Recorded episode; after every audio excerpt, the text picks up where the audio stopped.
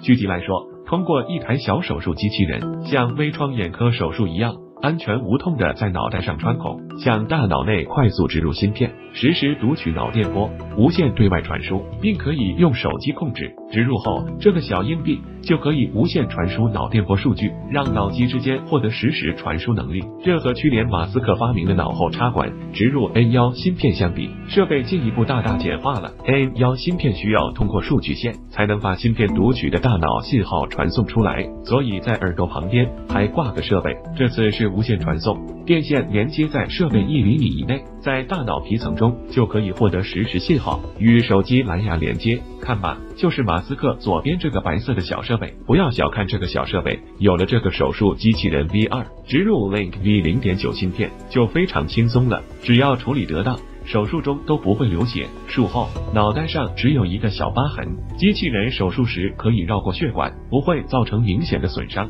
别急，马斯克这活已经已经在猪身上提前实现了。发布会现场，马斯克带来了三只小猪来示范，结果显示，当现场工作人员抚摸他的鼻子时，猪的神经开始兴奋，大脑神经元有所反应，红色指出的部分就是 Neuralink 读取的猪二哥的大脑活动信号。现场被问到是否可以通过。意识叫来特斯拉时，马斯克说可以。被问及能否用意识玩游戏时，马斯克说有可能。被问及能否存储记忆时，马斯克表示未来我们可以存储自己的记忆做备份，再通过信号传输来下载。脑机接口一个最前沿的研究领域，他研究的是在人或动物脑与外部设备间建立的直接连接通路，以实时翻译意识，最终做到人类与人类之间、人类与机器之间自由传输思想、下载思维。正如马斯克团队表明的那样。